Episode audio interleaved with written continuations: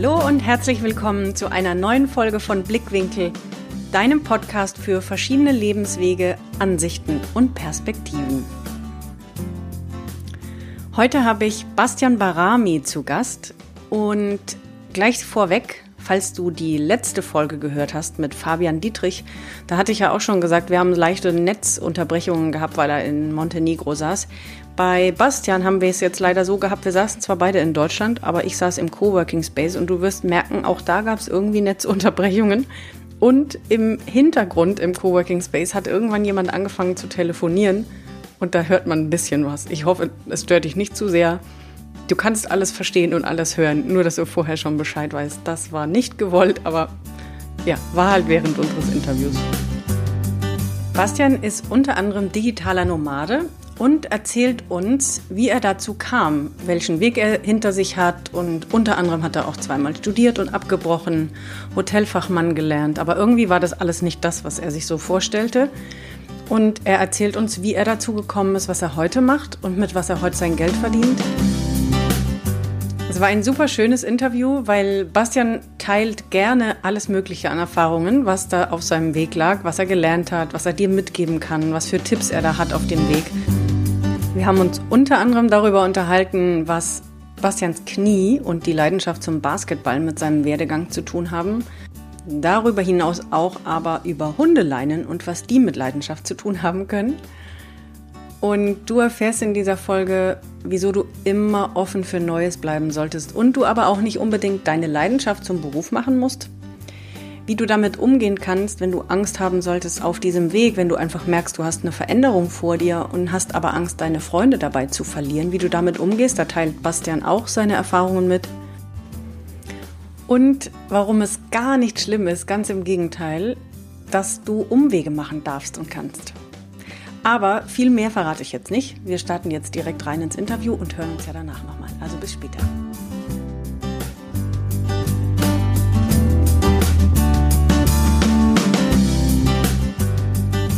Heute habe ich Bastian Barami. Ich weiß ehrlich gesagt gar nicht, ob er lieber Basti oder Bastian genannt werden will, aber das darf er mir gleich verraten.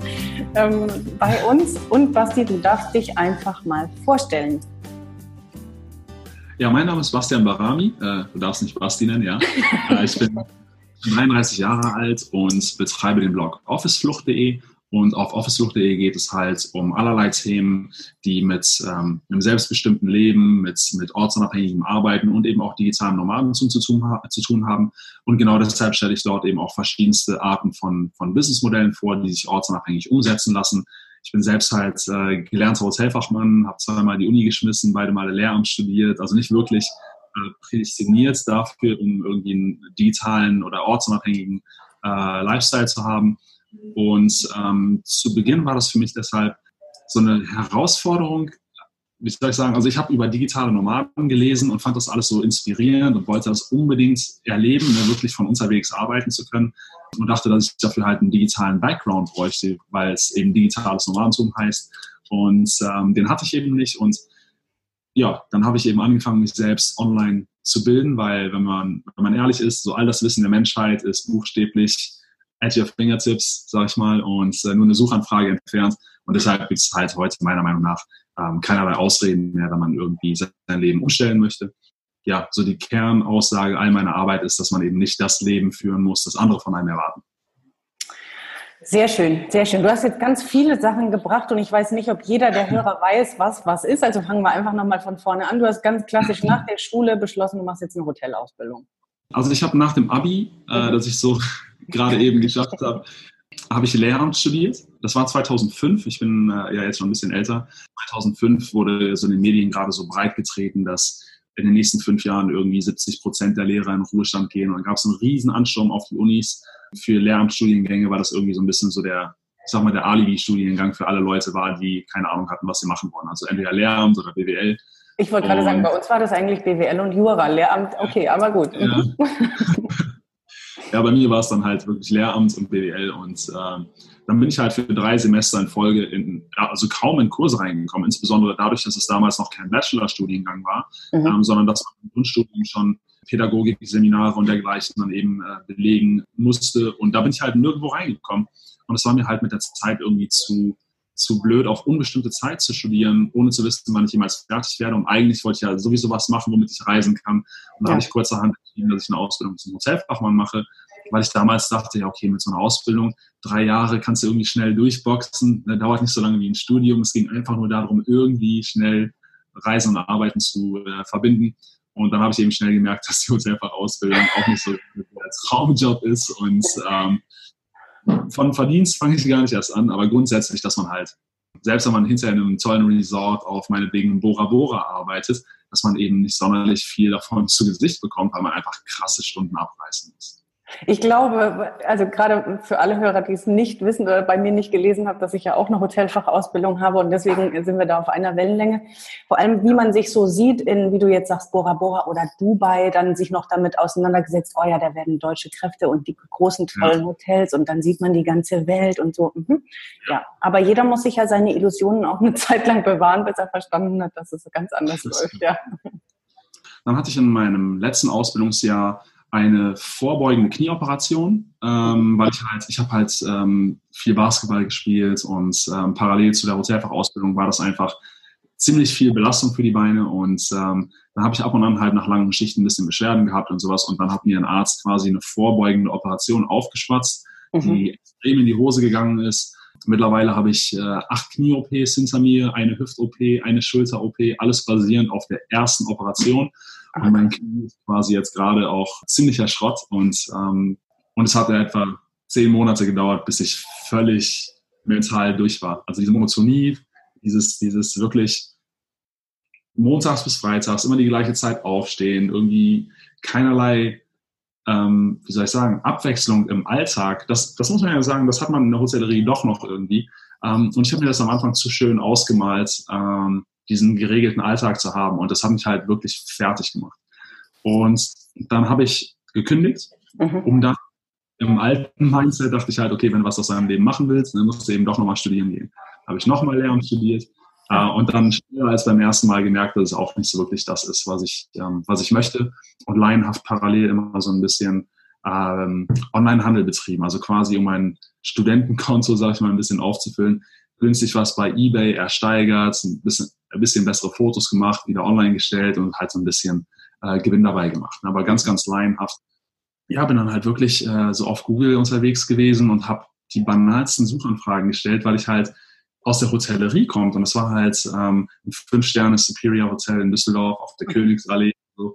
Ähm, und da dachte ich halt, so Geld löst alle meine Probleme und dann habe ich wirklich so banale Sachen gegoogelt wie, wie werde ich reich, wie verdiene ich Geld. Ähm, und dann kommt man natürlich so auf ganz, ganz viele Bauernfänger und äh, ganz, ganz viele ähm, zwielichtige Angebote. Und ähm, das, das hat dann ein Weilchen gedauert, bis ich dann eben auch ähm, wirklich gute Quellen gefunden habe, die dann hinterher mich auf das ganze Thema digitales Nomadentum gebracht haben. Und äh, für die Leute, die nicht wissen, was digitales Nomadentum eigentlich bedeutet, ja. ähm, Nomaden sind ja im klassischen Sinne einfach Wandervölker, die weiter wandern, wenn sie eben müssen, aufgrund von Witterung, Essensbeschaffung, was auch immer. Und digitale Nomaden ist einfach nur ein Trendbegriff für Leute, die sich ein Online-Business aufgebaut haben, dass sie halt von überall betreiben können, wo sie eine Internetverbindung haben und dementsprechend wählen zu reisen. Ja, und ähm, ja, als ich dann dieses Konzept von digitalen Nomadentum ähm, gefunden habe, war ich halt plötzlich sowas von euphorisch, weil obwohl ich mich schon Arbeit und Reisen ähm, gleichermaßen interessiert habe, war es trotzdem ein totaler Zufall, auf dieses Konzept gestoßen zu sein und dann zu sehen, okay, es gibt wirklich Leute, die das leben, die, die das erfolgreich machen und dabei sogar auch gutes Geld verdienen und sich da verwirklichen, selbst verwirklichen. Das hat mir so viel Feuer gegeben, dass ich halt wie ein Besessener, sag ich mal, echt für Monate mich in diese, in diese gesamte Thematik eingearbeitet habe und halt, wie gesagt, gar keinen digitalen Background hatte, aber dann eben mehr und mehr gelesen habe und Online-Kurse ähm, gemacht habe zu verschiedensten Thematiken, weil alles irgendwie Neuland war. Und ähm, ja, das äh, hat seitdem nie so ganz aufgehört. Das kommt mir sehr bekannt vor. So, so ging es mir vor drei Jahren. Wenn man da einmal drauf stößt und das dann nur so eine Initialzündung ist für das, was anscheinend ja dann schon lange in einem brennt, dieses Ich will reisen, das ist ja tatsächlich auch oft, wenn man das hört, der Auslöser, wieso Leute auf dieses digitale Nomadentum oder wie wir vielleicht inzwischen sagen, ortsunabhängiges, äh, selbstständiges Arbeiten oder überhaupt ortsunabhängig leben. Wenn man da drauf stößt und merkt, das ist meins, dann zieht es aber auch wie ein roter Faden Und dann lässt du einen das ja auch nicht mehr los. Und das Schöne ist, dass es ja heutzutage so viele Möglichkeiten gibt. Und die aber doch noch, also unser eins, der so ein bisschen da drin sich bewegt, der da schon viel mehr sieht oder selbst auch viel erlebt hat oder ausprobiert hat, aber so, so viele Menschen immer noch überhaupt gar nicht sich vorstellen können oder denken, dass es anders geht, als wie sie in ihrem 9-to-5-Job. Ne? Ja, ich denke, also ich bekomme jeden Tag bekomme ich haufenweise E-Mails von Leuten, die sich einfach festgefahren fühlen und nicht wissen, wo sie anfangen sollen, weil die meisten Leute einfach gar nicht wissen, dass es eine Alternative gibt oder mhm. ähm, denken so ganz klassisch, weil Unternehmertum ist ja etwas, wovor die meisten Leute Angst haben. Ne? Also grundsätzlich Selbstständigkeit ist mhm. immer ähm, so negativ konnotiert mit viel Risiko, viel Kapital und eben auch irgendwie sozialer Ächtung. Ne? Ja. Wenn du es schaffst, dann gönnt dir keiner und wenn du es nicht ja. schaffst, dann, dann hat es vorher jeder gewusst. Ne? Ja, ja. In deinem Umfeld, in der Regel reden, versuchen die Leute einem das eben auszureden, weil, ähm, weil es die Leute irgendwie in ein, wie soll ich sagen, in, in ein negatives Licht stellt, weil du arbeitest dafür, dein Leben irgendwie zu verbessern und das suggeriert oder impliziert ihnen gegenüber, dass das, was sie haben, nicht genug sei. Und das mhm. dann, dann unwohl. Ne? Dadurch, dass du eben irgendwie nach mehr strebst. Und so versucht man, also man redet ja auch immer von dieser Krabbenmentalität. Ja. Krabbenmentalität quasi so ein Phänomen, dass ähm, so Krabbenfischer zum Beispiel, wenn die jetzt die Krabben in einen Eimer tun, ja, mhm. ähm, dann können alle Krabben auf eine Seite des Eimers verlagern, verlagern den Eimer umkippen und wären frei. Mhm. Aber wenn eine Krabbe irgendwo an einer Seite hochklettert, dann ziehen die sich gegenseitig wieder runter. Ja, so mhm. du kommst hier nicht raus. Ne? Und das, äh, das ist eben äh, tatsächlich so ein ähm, bekannter Begriff ähm, verbunden mit diesem Phänomen. Ich denke einfach, dass, dass es wichtig ist, sich bewusst zu machen, dass durch die Technologie, die wir heute eben haben, ähm, jeder Job, der nicht, also jeder Job, der irgendwie am Computer gemacht wird, könnte technisch gesehen und das auch mit wenig Aufwand, wenn es die Chefs eben erlauben würden und sich dem einfach mal öffnen würden, wenn du nicht gerade Schreiner, Metzger oder Taxifahrer bist, kannst du eigentlich alles ortsunabhängig machen. Ne? Ich kenne ich kenn Anwälte, die machen ihre Klientensessions via Skype oder ja. ähm, Leute, ich meine, ich komme ja aus dem Onlinehandelbereich jetzt, äh, habe ich zumindest die letzten Jahre gemacht, wo das gesamte Fulfillment, also der gesamte äh, Prozess des Lagerns, Verpackens und Verschickens komplett ausgelagert ist. Ne? Also grundsätzlich ja. gibt es immer Firmen, die gewisse ähm, Kernkompetenzen haben und man muss eigentlich nur delegieren können und sich auseinandersetzen damit, wer was gut kann. Und das ist eben dieses klassische Gründen mit Komponenten äh, nach Günther Falzin in seinem Buch Kopf steht Kapital, dass man einfach den Leuten die Arbeiten überträgt, die sie A besser und B schneller können mhm. ähm, und ich mich auf meine Kernkompetenzen konzentriere. Statt ja. das alles können muss. Weil du das gerade sagst, ich hatte nämlich die ganze Zeit eine Sache im Kopf, die werde ich jetzt auch gleich erzählen, die mir im Kopf geblieben ist von deiner Keynote auf der DNX vor, ich glaube, zwei Jahren. Da ist mir was im Kopf geblieben, was ich auch immer mal wieder erzähle und erwähne. Aber trotzdem, bevor ich das frage, was würdest du denn von mir aus auch heute, nicht wie das vielleicht vor Jahren waren, sondern heute sagen, was deine Stärken sind, also was du wirklich besonders gut kannst, um anderen damit zu helfen? Also ich glaube, zunächst einmal ist es sehr schwer, grundsätzlich für die meisten Menschen zu, herauszufinden oder sich bewusst zu werden, was man gut kann. Mhm. Und ähm, früher hätte ich gesagt Basketball, weil irgendwie alles, was äh, bei mir, ähm, also es war für mich einfach so die, die Lebenspassion. Ne? Und als es mit dem Knie äh, passiert ist, wurde das dann quasi genommen und für mich ist halt auch nie wieder was wirklich so an Basketball rangekommen. Aber was ich gemerkt habe, ist, und das war auch ein Prozess. Ne? Also dadurch, dass ich den Blog gestartet habe und dann äh, auch mehr in den Medien war und so. Was ich gut kann, ist Leute zu, zu motivieren oder zu inspirieren. Mhm. Ähm, Leute hören mir, hören mir ähm, gerne zu und, und äh, geben auch was darauf, was ich so zu, zu sagen habe. Mhm. Und ähm, deshalb sehe ich mich so ein bisschen so Mentorenrolle, sag ich mhm. mal. Mhm. Ähm, gebe dementsprechend auch sehr viele Interviews in dergleichen.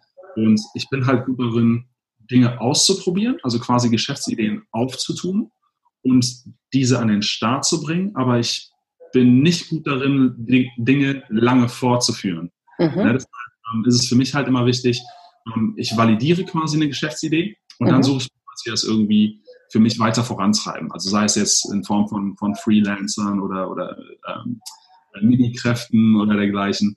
Ähm, also ich bin gut darin, halt irgendwie Geschäftsideen zu finden und, und diese anzustoßen, aber ich bin halt nicht gut darin. Ich bin zu impulsiv und sprunghaft, als dass ich jetzt zu lange bei einer Sache bleibe. Und das gerade für die Zuhörer ist aber doch auch ein Weg, also dass man einfach merkt, weil oft ist es ja dieser Zweifel, bin ich gut genug? Was kann ich eigentlich gut? Das, was ich will, machen schon tausend andere. Ich finde das inspirierend oder schön zu hören, dass man sogar mit dieser Art zu sagen, nein, du musst auch das, was du machst, nicht 50 Jahre machen, sondern du kannst das auch wieder verändern und wieder feintunen, dass es sogar damit funktioniert, eben zu leben, sein Business aufzubauen, Connections zu finden. Was mir nämlich noch im Ohr ist von diesem Talk, den du auf der DNX gegeben hast, mhm dieses, wenn man anfängt, sich mit seinem Weg und mit jetzt steht Veränderung an und ich bin nicht mehr zufrieden, was meistens einem begegnet ist, ist dieses Thema, mach, was dir Spaß macht und finde deine mhm. Leidenschaft und lebe so. In meinem Fall ist es tatsächlich so, dass ich jetzt mit diesem Coaching und Mentoring tatsächlich nur noch ich bin und das ist, was ich seit 20 Jahren mache und nie im Gefühl hatte, dass es ein Beruf ist und es einfach mhm. jetzt zum Beruf gemacht habe. Aber, also natürlich habe ich auch noch andere Leidenschaften, die ich jetzt deswegen nicht gleich zum Beruf gemacht habe. Aber mir blieb einfach im Kopf, dass du sagtest damals, und man muss nicht unbedingt aus der Leidenschaft äh, seinen Beruf machen. Und dann fiel mir, dann hast du vom Hundefutter oder Katzenfutter, also auf jeden Fall von Tierfutter, kannst du gleich nochmal erwähnen, vom Tierfutter erzählt und sagst, Leute, es kann auch zu einer Leidenschaft werden wenn ihr mit etwas Geld verdient, ich hätte auch nicht gedacht, also sinngemäß so, dass Tierfutter meine Leidenschaft wird, aber mhm. da es meinen Kühlschrank gefüllt, wurde es dann dazu, so sinngemäß. Du darfst jetzt gerne erzählen, wie es dazu kam, aber das blieb mir noch im Kopf. Ja, ähm, ja also grundsätzlich, klar, so es wird ähm, gerade im, im, im Online-Selbstständig machen Bereich, sei es jetzt digitales Nomadentum oder, oder all diese anderen ähm, Szenen, äh, die irgendwie mit, mit Online-Geldverdienen zu tun haben. Es wird fast überall propagiert. Finde deine Leidenschaft und mach sie zum Beruf. Ne? Und ähm, ich, ich finde das halt so, ich finde es sehr reißerisch und ist auch irgendwie so ein bisschen heiße Luft, weil ähm, es lässt sich einfach nicht jede Leidenschaft zu einem Beruf machen. Erster Punkt. Zum Beispiel jetzt in meinem Fall mit Basketball. Ja, Knie ist im Eimer.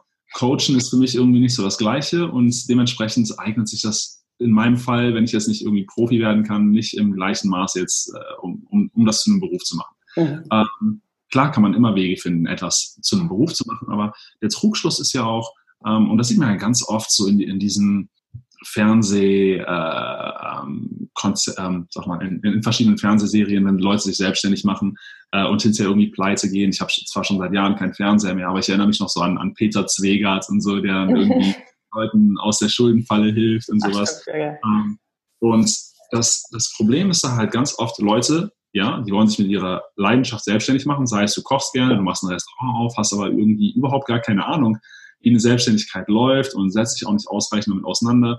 Und in der, in der Gründung können halt immer Stolpersteine auf dich zukommen. Und dann passiert es eben ganz, ganz schnell, dass wenn du diese Situation nicht unter Kontrolle hast, dass du dir deine Leidenschaft auch ganz, ganz schnell kaputt machen kannst. Mhm. Und das ist dann mehr als schade, wenn du dir deine Leidenschaft, Leidenschaft zerstörst, weil du es hinterher nur noch mit negativen Dingen verbindest. Ja. Und mein Take zu dieser Thematik war einfach, dass es, also das ist viel, viel wichtig, weil die meisten Leute wissen halt nicht, was sie machen wollen, ja, ähm, und wissen auch nicht, was ihre Leidenschaft ist. Und ich denke einfach viel, viel wichtiger als zu wissen, was man will, ist zu wissen, was man nicht mehr will, ja, weil ich denke einfach, dass gerade wenn man sich selbstständig macht und gerade in dieser ähm, globalen und, und in dieser Online-Welt ist man ja permanent mit so vielen Informationen, sei es im Facebook-Newsfeed, ähm, bombardiert, dass, dass man jeden Tag irgendwas finden kann, dass man zu einem Geschäft machen kann. Jeden Tag. Ich kann, ähm, ich kann, wenn ich zur DNX gehe beispielsweise oder auf, oder auf irgendeine Konferenz, da spreche ich mit Leuten, die vielleicht eine Idee haben, die mein aktuelles Mindset in eine ganz andere Richtung kickt und ich plötzlich mein Leben in eine ganz andere Richtung ausrichte, weil ich eben offen und empfänglich bleibe für diese Impulse von anderen Leuten, die irgendwie gleichgesinnt sind, die ähnlich denken. Ja? Und ich finde das Konzept von ähm, schon in der Schule, denk ganz genau darüber nach, was du für eine Ausbildung machst, dann entscheide exakt, was du für ein Studium machst, weil der Ansatz ist quasi, du machst das für den Rest deines Lebens. Und das ist halt heute einfach nicht mehr nicht mehr zeitgemäß. Genauso wie das gesamte Bildungssystem halt nicht zeitgemäß ist. Aber das ist jetzt ein anderes. Ja, voll. Aber grundsätzlich ist es so, dass der Großteil der Jobs, die jetzt zum Beispiel Schüler eines Tages machen, die heute in der Schule sind, die existieren halt noch gar nicht. Ne? Und dass man dann trotzdem mit diesem Mindset und, und mit dieser schon fast Indoktrinierung daran geht, dass man Leuten sagt, so du lernst eine Sache und die machst du für den Rest deines Lebens. Das ist wie so eine, wie so eine Selbstverstümmelung, sage ich mal. Ja, dass man sich selbst einfach die Macht nimmt, neue Dinge eben auszuprobieren und und dann halt auch an diesen zu wachsen. Ich finde es ja. einfach schade, weil das Leben so extrem facettenreich ist, dass Leute sich nur so auf, auf eine Sache fixieren, statt ähm, so ein bisschen das Ganze so als Reise zu sehen. Total. Also gerade wenn man so sieht, ein bisschen wie ein Tausendfüßler. Also ne, nicht tausend Sachen gleichzeitig machen, aber vielleicht drei, vier, fünf und offen zu bleiben und neugierig. So wie du sagtest, dann begegnet dir was. Also bereit und offen zu sein, Türen zu sehen, einfach mal reinzugucken, gefällt mir das, was ich da sehe und verändert sich mein Weg dadurch oder mache ich sie zu oder bleibt sie zu, dann gehe ich weiter. Ein bisschen mit mehr Spaß und ein bisschen spielerischem Gedanken da durchzulaufen. Und selbstverständlich, das, was du sagtest, wir brauchen irgendwas, was unseren Kühlschrank füllt. Und ob das dann eben das Hundefutter über online ist oder ob das jemand, der noch freelanced und sich dabei äh, seine Leidenschaft ja, aufbaut. Das hast du jetzt gar nicht genau erklärt, warum, warum Hundefutter genau. ja, gerne. Also, ich habe hab halt auf der DNX, auf dieser digitalen Nomadenkonferenz, die einmal jährlich in Berlin stattfindet, habe ich halt darüber gesprochen, dass ich ähm, bei Amazon ähm, Haustierprodukte verkaufe. Mhm. Und da habe ich eben ähm, gesagt, also es ging eben um Leidenschaft. Und natürlich war meine Leidenschaft nicht, Haustierprodukte zu verkaufen. Ich habe noch nicht mal einen Hund oder sowas. Ne? Mhm. Ähm, ich, ich, liebe zwar Hunde, aber äh, auch so mit dem, mit dem Reisen und sowas wäre sowieso unpraktisch. Und ich habe halt Hundeleien verkauft. Und damit habe ich auch echt gutes Geld verdient.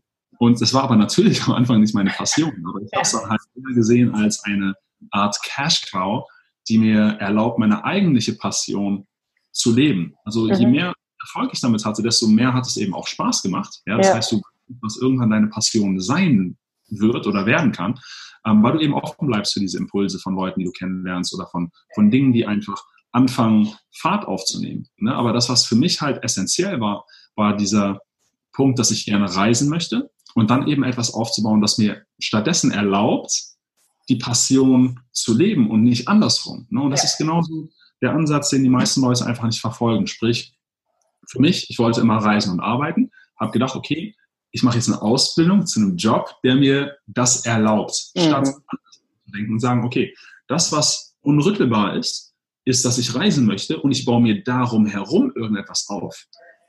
Im Kern ist es der gleiche Gedanke, nur von der anderen Seite aufgespannt. Das machen aber halt die meisten Leute nicht. Und ich denke, eine Sache, die halt noch ganz, ganz wichtig ist zu erwähnen, ist, dass sich die meisten zwei Dingen nicht bewusst werden. Einmal, also wenn es darum geht, jetzt irgendwie auszubrechen und, mal was im eigenen Sinne, im eigenen Interesse anzugehen, weil die meisten Leute kommen nie an den Punkt, wo die sich mal einfach in etwas hineinstürzen. Ne? Also zwei Dinge. Erstens, die Leute werden sich nicht bewusst des Worst-Case-Szenarios, mhm. denn die sind nun mal sehr privilegiert, dadurch, dass wir in Deutschland leben. Ähm, wir landen nicht auf der Straße, wir werden nicht obdachlos. Ähm, und meiner Meinung nach ist das Worst-Case-Szenario dementsprechend, wenn ich an einem Punkt bin, dass ich mein Leben unbedingt verändern möchte, weil ich unzufrieden bin, ist das Worst-Case-Szenario, dass alles bleibt, wie es ist. Mhm. Hingegen das Best-Case-Szenario, wenn ich nichts verändere, ja, das Best-Case-Szenario ist, dass ich in dem Job, in dem ich bin, vielleicht eines Tages den Job meines Chefs habe. Ja, der setzt aber auch von montags bis freitags den Flur runter in einem anderen Büro in, äh, keine Ahnung, fucking Duisburg oder so. Sorry an alle Duisburger oder könnte irgendwas sagen. aber es weiß irgendeine, irgendeine Stadt. Aber ja. grundsätzlich auch die ganze Woche da, vielleicht in einem größeren Eckbüro, whatever. Aber wenn sein Leben nicht das ist, was ich anstrebe, ich meine, wer würde das denn irgendwie behaupten? Die meisten Leute sagen, okay, ich will, ich will reisen, ich will mal eine Weltreise machen, ich will das machen, ich will mir das können. Keiner sagt, oh, mein Chef, sein Leben will ich haben. Und wenn es nicht ist, ja. warum arbeitet man denn dann maximal darauf, darauf hin? Ne, das ist quasi einfach schon so eine Entkräftung ähm, der Sinnhaftigkeit der Tätigkeit, die man da eben gerade überhaupt verrichtet. Ja. ja. ich denke, zwei Dinge gehen halt enorm in den Leben der meisten Menschen. A, die Sinnhaftigkeit der Arbeit und auch B, die, die Wertschätzung von Arbeit. Ne, man braucht nicht immer unbedingt seinen Chef, der jeden Tag vorbeikommt und sagt, hey, was, die hast du toll gemacht oder so. Aber grundsätzlich einfach ähm, finde ich, dass Sinnhaftigkeit und Wertschätzung Hand in Hand gehen. Total. Total. Und das, was du sagtest, im, im, im besten Falle, und das sehe ich ja wiederum in meiner Arbeit, um, um was es bei mir immer geht mit den Kunden, wenn du ein Lebenskonzept, also wenn du es einfach mal so betrachtest und nicht den Beruf ausklammerst von deiner Freizeit oder deine Bedürfnisse ausklammerst von der Beziehung oder die Familie nochmal extra zu bedienen ist, sondern dass du alles als Lebenskonzept siehst, dann kannst du entweder was finden, wo du auch während der Arbeit schon voll deine Leidenschaft einbringst oder du sagst, so wie mhm. jetzt in deinem Fall, ich will reisen und ich muss einen Weg finden, wie ich mir das Ganze finanzieren kann. Im besten Falle sage ich trotzdem, sollte es was sein, wo du Spaß dran hast. Dann reden wir dann vielleicht nicht von Leidenschaft, aber wenn ich mich, wenn ich überhaupt kein Technikfreak bin oder überhaupt nicht handwerklich oder ich kann nicht zuhören oder ich kann überhaupt nicht reden, also wir können, man kann alles lernen, wenn man es will, aber was, was langfristig Bestand hat, meines Erachtens hat halt trotzdem nur was, wo du entweder du bleibst immer neugierig und bist interessiert und fuchst dich in alles rein, das ist ja auch so eine Typsache, oder man sagt, nee, das macht mir aber auch Spaß und das kann ich mir vorstellen, damit ich den Rest des Tages XYZ tun kann. Also dieses als ganzheitliches Konzept zu sehen, wie wünsche ich mir mein Leben und was hat das für Bestandteile, wie kann ich sie integrieren, weil das hat am nachhaltigsten die Wirkung dann. Ja, also ich denke, ähm, grundsätzlich ist es so, natürlich sollte idealerweise das, was man beruflich macht, Spaß machen. Aber wie wir schon eben ähm, festgestellt haben, das muss nicht sein, ähm, von dem man jetzt sagt, okay, das ist meine Lebenspassion, ne, weil das ja eben auch noch zu einer Passion oder, oder zu etwas, das, das man gerne macht, werden kann. Aber grundsätzlich ist es jetzt in meinem Fall so, ähm, dadurch, dadurch, dass ich diesen Blog betreibe, ähm, wo ich halt über allerlei Dinge schreibe, die Leute eben auch bekräftigen sollen mhm. dazu, ähnliche Wege einzuschlagen oder ähm, ich meine, unterm Strich lesen nur Leute einen Blog namens Office Flucht, der ja schon selbst beschreibend ist, ja. ja. eben empfänglich für das Thema sind, dass man irgendwie reisen möchte und, und raus aus dem konventionellen äh, 9 to 5 oder Hamsterrad oder wie man es eben nennen möchte. Ja. Und ich denke einfach, dass das Ganze so, so facettenreich ist, weil sich ja auch permanent neue Dinge auftun. Ne? Ich meine, ich persönlich, ich habe halt mit Onlinehandel angefangen, aber es muss ja nicht Onlinehandel bleiben. Und alles, was jetzt mich im Kern antreibt, ist alles, was eben mit diesem Blog zu tun hat, der ja schon mhm. irgendwie Richtung verfolgt. Und ja. alles, was ich eben darüber hinaus ähm, lese, YouTube-Videos, Online-Kurse, die ich mache, das ist halt das, die, die Grenze zwischen Arbeit und Leben, die verschwimmt halt, mhm. weil du mhm. nur noch Dinge konsumierst, die dich halt interessieren. Und die Dinge, die ich dann daraus herauskristallisiere, ähm, dann zum Beispiel zu Content für den Blog mache, um das eben mit der Leserschaft zu teilen. Das sind halt so, ich will selber lernen. Ne? Ich ja. denke, Lernen die, die wertvollste oder die wichtigste Aufgabe, die jeder von uns hat. Ne? Ja, ja. Ähm, weil man durch Lernen, durch Erweitern des Horizonts eben auch einfach sein Umfeld bereichert. Ne? In, in, in jeder ähm, Art und Weise. Jetzt über politische Sichtweisen und äh, ne? also über sowas möchte ich noch gar nicht anfangen. Ich denke einfach, dass Reisen grundsätzlich in vielerlei Hinsicht auch äh, den Horizont erweitert, aber all das, all dieses Wissen anzueignen, all das, was ich lese, all das, was irgendwie mit Office-Flucht ähm, zusammenpasst, das sorgt eben dafür, dass es sich eben, auch wenn es klischeehaft klingt, nicht wie Arbeit anfühlt. Und grundsätzlich ist ja dieser Begriff Work-Life-Balance auch sehr, sehr negativ behaftet, mhm. weil es ja dass die Arbeit irgendwie nicht zum Leben gehört. So ist es. Ne?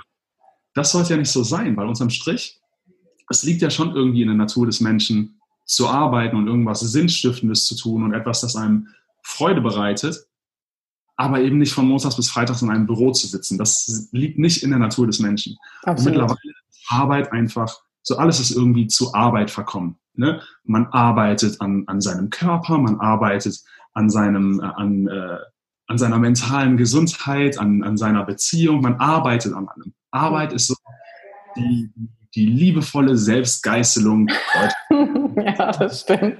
Ähm, nicht, nicht, nur Deutschlands, aber generell so der westlichen Welt, dass es einfach etwas ist, mit dem sich die Leute so brüsten. Oh, wir haben so viel zu tun und äh, ja, aber wir klotzen jetzt richtig ran und hasse, hasse, hasse. Ne? Und unterm Strich ist es doch so, das Konzept von Arbeit ist ja immer eins, das eine negative Konnotation hat. Keiner sagt, boah, ich habe jetzt richtig, richtig, richtig Bock, zu arbeiten. Mhm. Ne? Weil Arbeiten einfach so diese negative Bewertung hat. Und ich denke einfach, dass wir weg müssen von, von diesem klassischen Arbeitsbild, wo Leute, äh, weil, weil Arbeit, ein klassisches Bild von Arbeit ist auch, wenn es reißerisch klingt, eine moderne Form von, von Sklaverei. Und das liegt eben auch daran, dass, sagen wir, du kommst in eine neue Firma, ja, und du erledigst die Arbeit, die dein Kollege in acht Stunden macht, in vier Stunden, weil du irgendwie, ne, du bist mhm. ambitioniert, bist in einer neuen Firma, willst dich beweisen. Erstens lässt du deinen Kollegen schlecht dastehen, ja, mhm. der ist dann sauer auf dich. Und du bist selbst eigentlich der Blöde, weil du ja nicht nach vier Stunden nach Hause gehen darfst, sondern erst nach acht Stunden, kriegst ja. dementsprechend mehr Arbeit und realisierst dann nach einer gewissen Dauer, ach, weißt du was, ist eigentlich blöd, ich schiebe jetzt auch eine ruhige Kugel. Und das Problem damit ist einfach, dass sich so, ein, so eine Einstellung dann eben auch manifestiert im eigenen Alltag. Das heißt, man wird in der Regel auch träge und nach Feierabend hat man dann einfach nicht mehr so wirklich die Energie oder den Elan, für sich selbst in eigenem Interesse irgendwie was aufzubauen oder was zu machen. Und so ähm, wird man dann eben schnell gefangen in diesem normalen 9-to-5-Konstrukt, weil man einfach nicht mehr den Drive hat. Ne? Und ich denke, dass das sehr, sehr gefährlich ist. Und ein Ansatz, den man verfolgen könnte, wäre, dass, dass man nicht mehr nach Stunden bezahlt wird, sondern ergebnisorientiert. Mhm. Wenn man hier sagt, Bastian, das und das muss erledigt werden, dann habe ich natürlich auch die, äh, die Motivation, das gut und schnell zu erledigen, weil ich weiß, danach kann ich nach Hause gehen, danach kann ich machen, was ich möchte. Mhm. Ich denke einfach, dass unser gesamtes Arbeitskonstrukt ähm, ein sehr marodes ist. Ja, wie wir es jetzt gerade sagen mit äh, Bildung, aber das sind so viele Systeme, die doch etwas äh, überholungswürdig sind, nennen wir es mal rein diplomatisch so, ja, definitiv. Ja. ja. Du hast jetzt eben gesagt, die ganze Zeit Online-Handel oder dass es überwiegend Online-Handel war. Das impliziert, dass jetzt was anderes kommt. An was arbeitest ja. du denn gerade?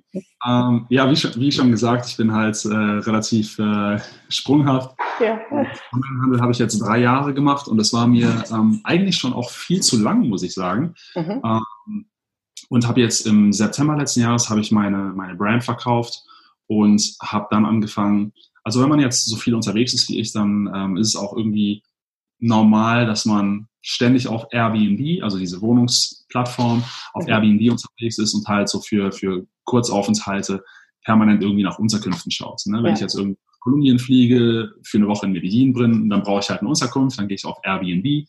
Und ähm, es war halt irgendwie auch ziemlich zeitintensiv, halt permanent nach Wohnungen zu schauen. Und je länger man unterwegs ist, desto mehr kristallisiert sich raus und eben auch bei anderen digitalen Nomaden, weil das ist irgendwie so der Dunstkreis, in dem ich so unterwegs bin. Ja. Ähm, die meisten von denen ähm, schon irgendwie früher oder später so ein bisschen das Bedürfnis wieder nach einer Homebase haben, mhm. aber nicht nach permanenten und halt definitiv nicht in Deutschland. Mhm. Und halt mehr so diesen Gedanken von Multilokalität, ne? dass man so seine paar Lieblingsorte hat, an die man regelmäßig zurückkehrt, weil man sich da auskennt, weil man irgendwie, wenn man da ankommt, ich weiß, in welchem Café das Internet gut ist. Ich weiß, ähm, welche Gegend irgendwie die schönste ist, wo mein Gym ist und fühle mich eben ein Stück weit zu Hause, kenne da die Leute, kenne da die Infrastruktur.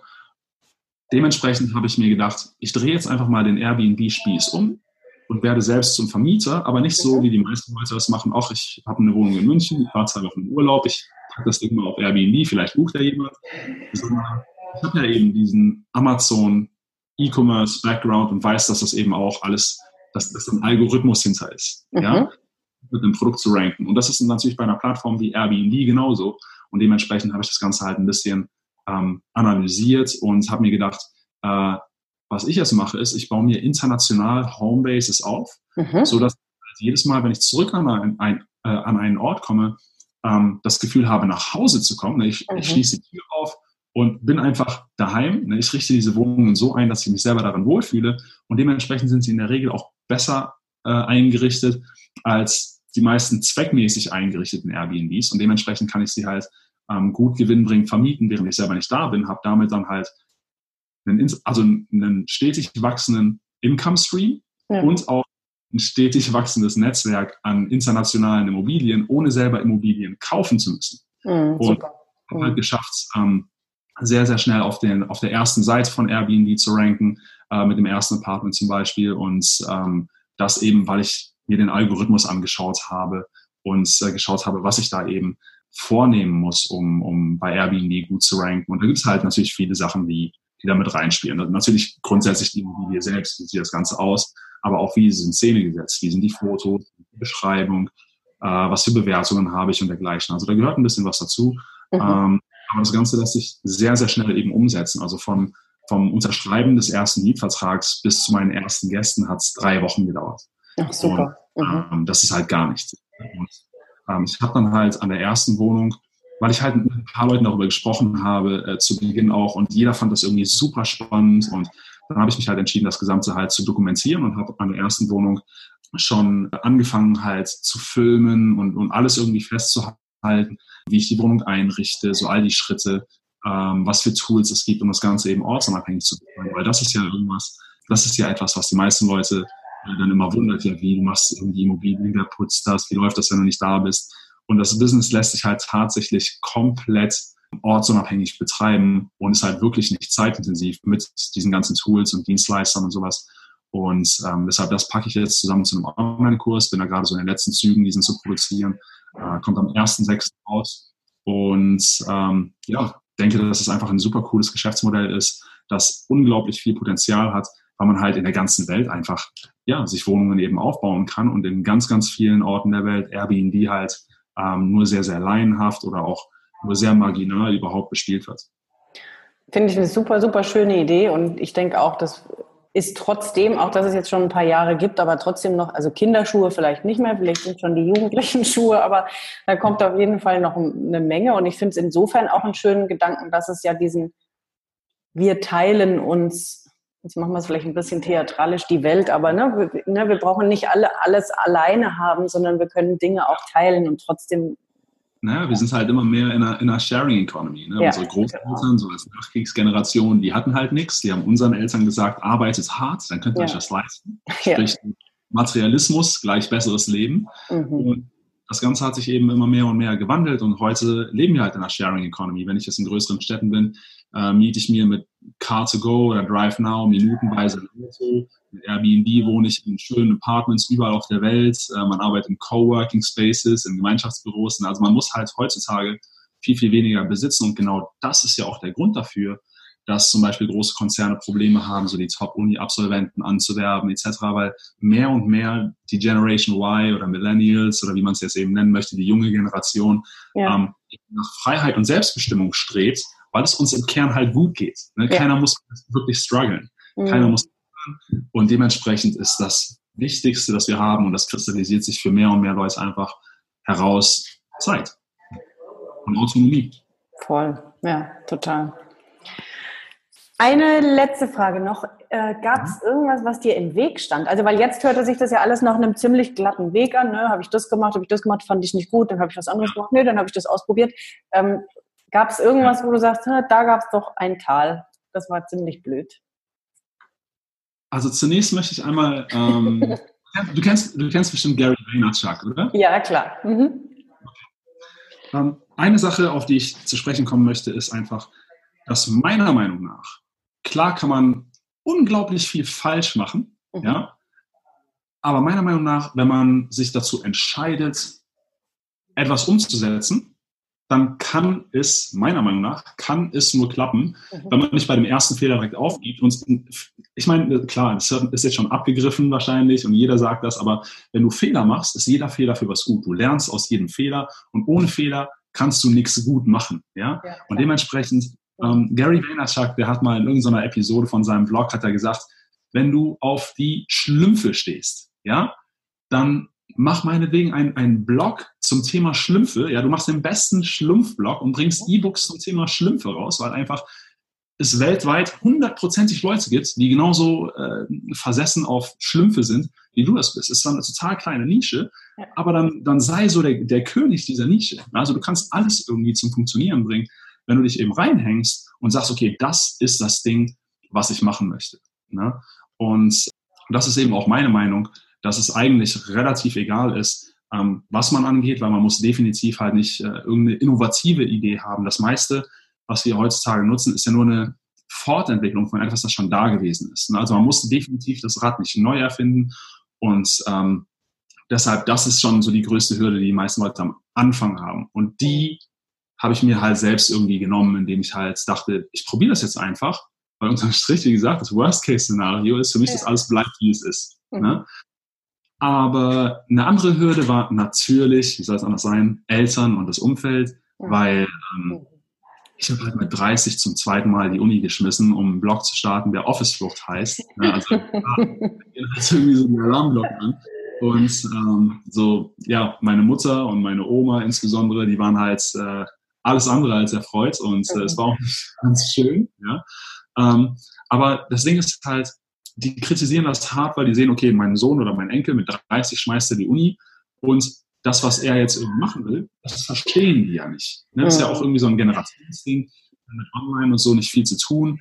Ähm, wenn ich denen erzählt habe, ich war in einem Podcast, keine Ahnung, was ein Podcast. Ne? Das wurde halt erst akzeptiert, als ich im Fernsehen und im Radio und in der, in der richtigen Zeitung halt war. Ne? Dann mhm. hat man mhm. gesehen, irgendwie scheinen Leute ja doch irgendwie toll zu finden ähm, oder zu respektieren, was mein Sohn oder mein Enkel eben so macht. Mhm. Und da hat man dann eher eine Chance gegeben zuzuhören. Selbst mein Freundeskreis, obwohl es ja junge Leute sind, die haben das Ganze eben auch total hart kritisiert. Und deshalb, ich habe auch ähm, mittlerweile einen ganz, ganz anderen Freundeskreis, als, als ich angefangen habe. Mhm. Und ich denke, dass das halt ein riesiges Thema für die meisten Leute ist, weil man schon irgendwie Wert darauf gibt, ähm, was die Freunde eben über eine Idee denken. Und es wäre halt schön, wenn Leute sagen, äh, hör mal, was die klingt irgendwie ganz cool, probier es aus, wenn es klappt, cool. Wenn nicht, dann halt nicht. Ne? Aber dass man das halt so wirklich total schlecht redet. Die lautesten Kritiker sind in der Regel die, die sich am wenigsten mit der Thematik auseinandersetzen, weil es für sie einfach so eine Blackbox ist. Ne? Die ja. verstehen es nicht, und alles, was neu ist, ist halt erstmal kritisch zu, äh, zu betrachten.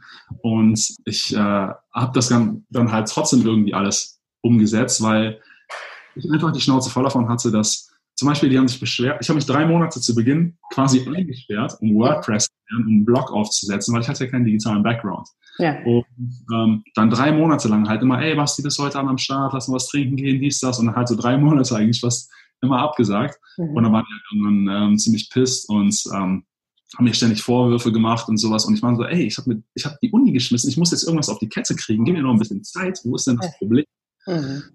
Bis ich dann irgendwann drastischer eine Ansage machen musste und dann sagte halt, ähm, ganz ehrlich, Jungs, es bringt mir und euch gar nichts, sich irgendwie zwei, dreimal die Woche zu treffen, um was trinken zu gehen, um über alte Zeiten zu sprechen, über, über Sport, über ähm, darüber, wie scheiße ihr euren Job und euren Chef findet, ohne irgendwas zu machen. Das bringt keinen von uns voran. Und jetzt seid mir nicht böse, dass ich gerade irgendwas auf die Beine stellen möchte. Mhm, ich glaube, die meisten Leute haben einfach viel zu viel Angst, ihre Freunde zu verlieren, statt sich selbst zu verlieren, während sie versuchen, es allen anderen recht zu machen.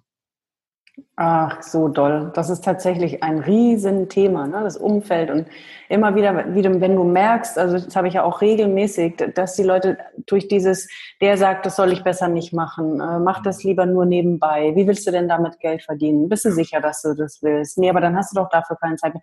Dieses ständige Negative um einen rum, ja, das ist tatsächlich mega wichtig zu verstehen, dass wenn man sich dann abnabelt oder mal loslässt oder mal gegen eine Freundschaft entscheidet, dass es aber einfach nur ein Entscheiden für sich selbst ist. Absolut, ja. Das muss ja auch trotzdem nichts Endgültiges sein. Manchmal kann Absolut. man ja. Leuten ja auch einfach zeigen, dass sie im Unrecht waren durch die Leistung, die man dann eben bringt. Und das nicht, ja. irgendwie muss denen auf die Nase zu drücken, ja. sondern einfach, dass sie es mit der Zeit halt selber realisieren. Ach krass, okay, da habe ich mich geirrt. Keine Ahnung, herzlichen Glückwunsch, was auch immer. Man, man braucht halt wirklich, auch wenn es plakativ klingt, alles, was es braucht, ist eine einzige Entscheidung, um das Leben komplett umzudrehen. Eine einzige, egal in welchem Bereich. Sei es irgendwie eine Trennung oder äh, eine Kündigung oder was auch immer. Es ist ja. immer eine einzige Entscheidung. Und wenn man sich zu dieser eben committet, wenn man zu dieser Entscheidung steht, meiner Meinung nach, und ich kenne mittlerweile so viele Unternehmer, man hat am Anfang, man trifft eine Entscheidung, weil man zu dem Zeitpunkt, auch wenn es manchmal eine Überwindung kostet, der Überzeugung ist, dass es die richtige Entscheidung ist. Mhm. Und meiner nach gibt es keine falschen Entscheidungen, weil mhm. falsche Entscheidungen kannst du ja nicht mehr umdrehen. Es geht nur darum, die Entscheidung, die du getroffen hast, zu dem Zeitpunkt, wo du sie als richtig empfunden hast, dafür zu sorgen, dass das auch die richtige Entscheidung gewesen sein wird. Richtig, richtig, absolut. Und wenn, und wenn du dann den Weg gehst und dann gehen fünf Türen auf, dann gehst du und wenn es dir in dem einen nicht gefällt, dann nimmst du halt die nächste. Also es ist genau das, was du sagst. Also falsch kann die Entscheidung nicht sein sondern du darfst mit den Konsequenzen leben und rechnen, aber wenn dir das nicht passt, kannst du wieder eine andere Entscheidung treffen. Also, ja. und da eben auch wieder Fehler zu begrüßen. Ja, auch ja. wenn sich was temporär wie eine falsche Entscheidung angefühlt hat, hast du da auf jeden Fall wieder genug Erfahrung mitgenommen, um, äh, um daraus eben zu, zu lernen und, und, und nachzujustieren. Ich meine, das ist halt wirklich eine Reise so. Der Weg ist das Ziel, wie das alles ja. Aber je ja. mehr man sich mit Selbstständigkeit und, und Streben nach, nach, nach mehr und Selbstverwirklichung beschäftigt, merkt man, wie viel so diese ganzen altmodischen Phrasen Doch einfach Wahnsinn. Total, ja, dass es einfach eine Reise ist und ein Weg und das Spaß macht, den zu gehen und einfach zu begrüßen, was da passiert und ob das mal ein Plus und mal ein Minus ist, aber es bringt dich auf jeden Fall weiter, ja. Also ich würde auch sagen, es ist die Animation zu, ja, auch wieder so abgedroschen, aber einfach machen. Und dass und dieses, ja. ja, dass durchs Machen gar nichts Schlimmes passieren kann. Die Biografie von jedem erfolgreichen Mogul lesen, die sind alle mindestens 15 Mal auf die Schnauze bevor ja. die dann halt ihren, ihren Durchbruch hatten. Ne, da kann ja. sich jetzt nicht, keine Ahnung, aus dem Stand 50 Namen aufzählen. Wir sind halt zu soft. Mhm. gestern habe ich ein Buch angefangen und da war auch, ich glaube, so eins der ersten paar Sätze, you have to ich weiß jetzt gar nicht mehr, wie es war, aber dieses Wort really kam sechsmal. You have to really, really, really, really be uncomfortable. Also so dieses, gewöhn dich einfach dran, dass es mal unbequem wird und zwar öfter, aber, aber ich begrüße auch dieses Unbequeme außerhalb der Komfortzone, weil nur da geschieht die Veränderung. Ja, ja, ja ähm, Bücher, hör mal, Bücher gibt's auch. Also, ich habe mit 30 echt erst angefangen zu lesen selbst die Bücher, die ich irgendwie in der, in der Schule lesen musste oder so, meistens habe ich mir online irgendwelche Zusammenfassungen äh, geschafft, weil ich halt, für mich war halt immer Basketball, Basketball, Basketball. Ne? Deshalb, ich habe echt, bis ich 30 war, zugegebenermaßen echt kaum gelesen. Äh, und dann so im Zuge der äh, beginnenden Selbstständigkeit halt ähm, ja, so, so ein paar Klassiker halt gelesen und dann irgendwie so voll angefixt ähm, davon, dass halt wirklich, also jemand, der ein Buch schreibt, der packt in der Regel so all seine Learnings, all sein Lebenswissen in dieses Buch mhm. und das kannst du halt für 10 Euro kaufen. Ne? Das ist schon Wahnsinn, gell? Wenn du mal nachdenkst, dass die meisten Leute sich jedes Wochenende betäuben und dann zahlst du für einen Cocktail irgendwie so deine, deine 8, 9 Euro und du könntest für einen Euro mehr, könntest du also so viel Wissen ähm, aufgreifen und dir selbst zu eigen machen und so. Deshalb so Lesen war für mich halt ein riesiger Gamechanger. Äh, voll, also da können wir uns ja auch die Hand geben. Also ganz zum wie sagt man, Leiden nicht ganz meiner Mutter, aber ich habe auch, also sie ist eine Leseratte und ich habe nie gelesen. Es hat mich nie gekickt. Und bei mir ist es auch erst seit ein paar Jahren. Und ich denke, wie du es jetzt gerade sagst, so ein Buch, was das mit deinem Mindset und in, mit deinem Leben und mit dem Umdenken passt, machen kann, dass ein Buch für Menschen Leben teilweise verändert, ist schon krass, ne? Total. Ja, genau. da, da hört man dann noch nicht mehr auf mit. Nee. Nee, und äh, insbesondere, man ist dann so, so angefixt irgendwie all das, weil man weiß, was teilweise ein Buch auslösen kann, mhm. diese Bücher zu finden, die das immer wieder aufs Neue tun können. Ne?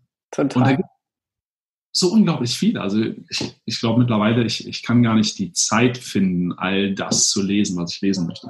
Ja, genau. Und also ich meine, es ist ja schön, dass das Angebot so riesig ist und dass man immer wieder Bücher findet, die einen so inspirieren, aber man weiß, man wird sie sowieso nicht alle lesen, weil währenddessen lebt man auch noch und geht irgendwie seinen Weg. Aber es ist ja schön. Also auch das beweist wieder die Fülle dieses Lebens und dass wir einfach ja mal die Arme aufmachen dürfen und einfach mal gehen und laufen und vertrauen. Das ist ja oft dieses, wo ist das Urvertrauen mhm. hin? Ja.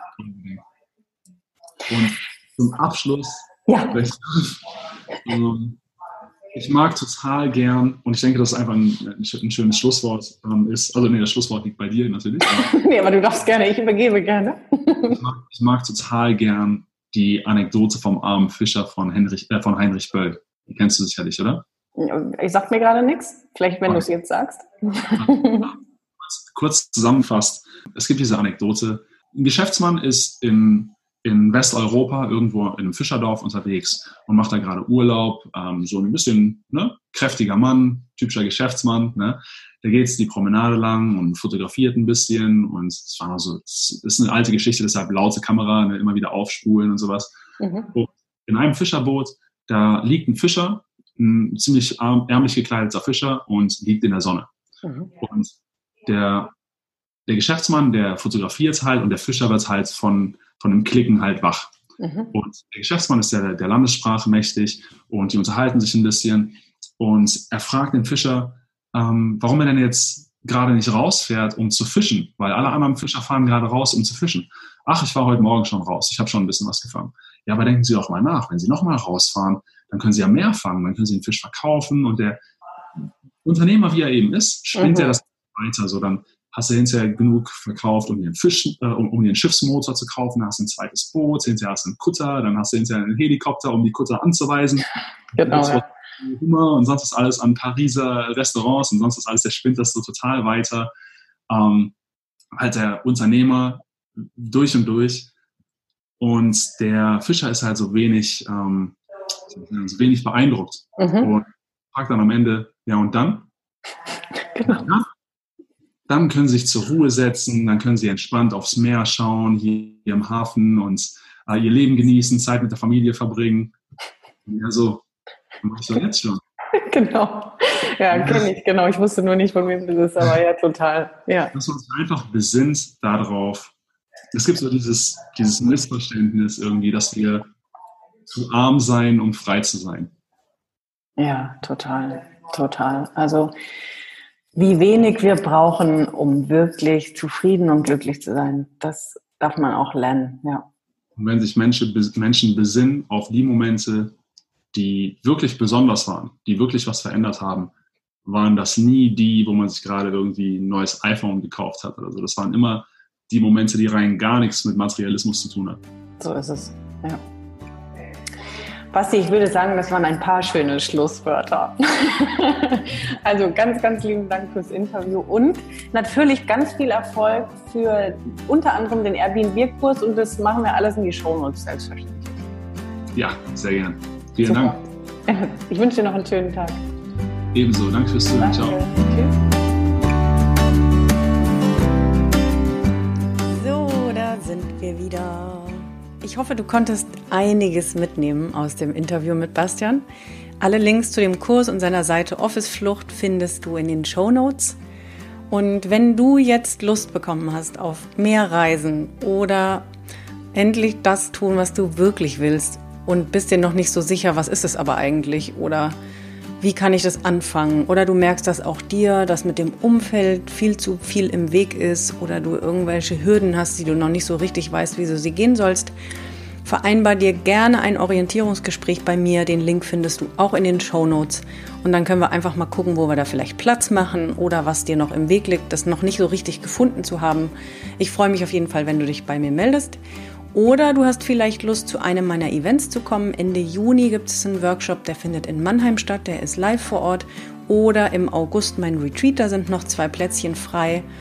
Ja, schau doch einfach mal auf der Eventseite vorbei, die habe ich dir auch verlinkt. Und ansonsten freue ich mich auch, wenn wir nächste Woche wieder voneinander hören bei einer neuen Folge von Blickwinkel, deinem Podcast für verschiedene Lebenswege, Ansichten und Perspektiven. Mach's gut und pass auf dich auf.